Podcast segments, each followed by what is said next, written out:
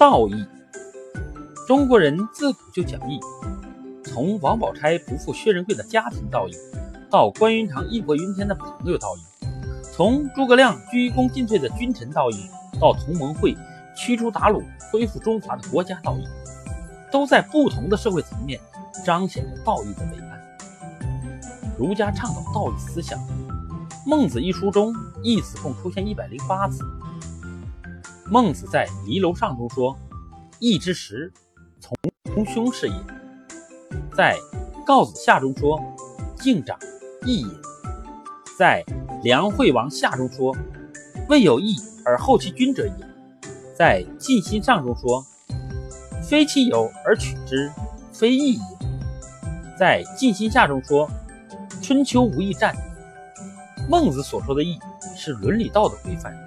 要求人们的思想行为时宜、正当、公正。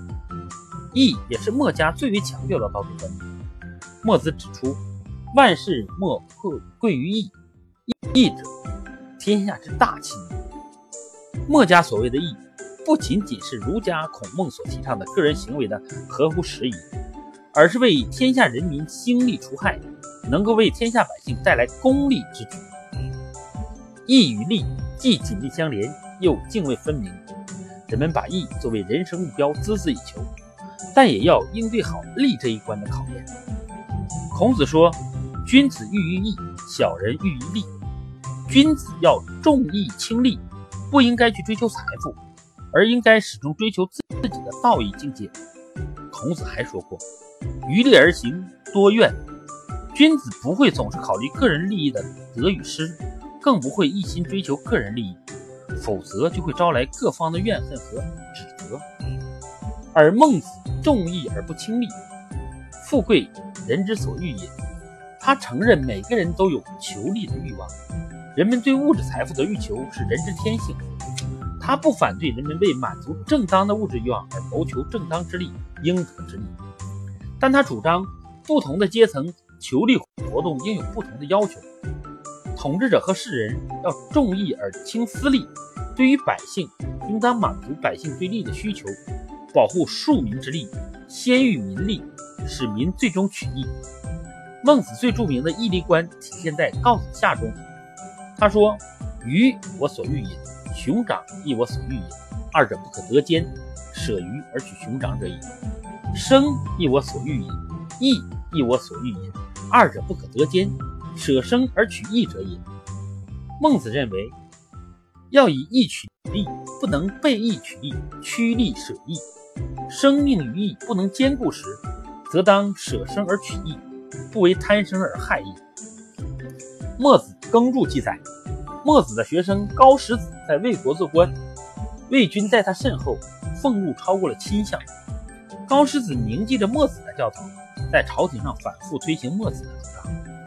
但一直没被魏军采纳，高石子为此义无反顾地辞官而去。墨子赞赏他背路而向义。明朝有名的忠直之臣杨继盛，官至兵部员外郎，他不畏权势，上书十罪五奸，状告严嵩，后来被严嵩陷害入狱，虽遭酷刑而不屈，终被严嵩所害。杨继盛临行视死如归。放声吟咏绝命诗：“浩气还太虚，丹心照千古。生平未报国，留作忠魂谱。”杨继盛还在狱中写下了传颂千古的“铁肩担道义，辣手著文章”这副对联对联铿锵有力，正义凛然，表现出他为正义而斗争的铮铮铁骨、大大胸怀。道义如同一盏心灯。照亮人们追求真善美的道路，又如同一砖一石，筑牢人生道德的根基。现在社会上一些人凡事利字当头，几乎把道义丢到了脑后。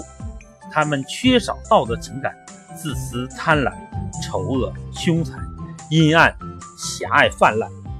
人们在反思和自省，呼唤道义的回归，让无私、慷慨、善良、慈祥。光明宽厚等优良品质，补救和纠正那些缺失，使失衡社会重新得到平衡，焕发生机。那就让道义之灯照亮前行的道路，让我们从中获得光明，获得温暖，更获得不断进步和前行的勇气和力量。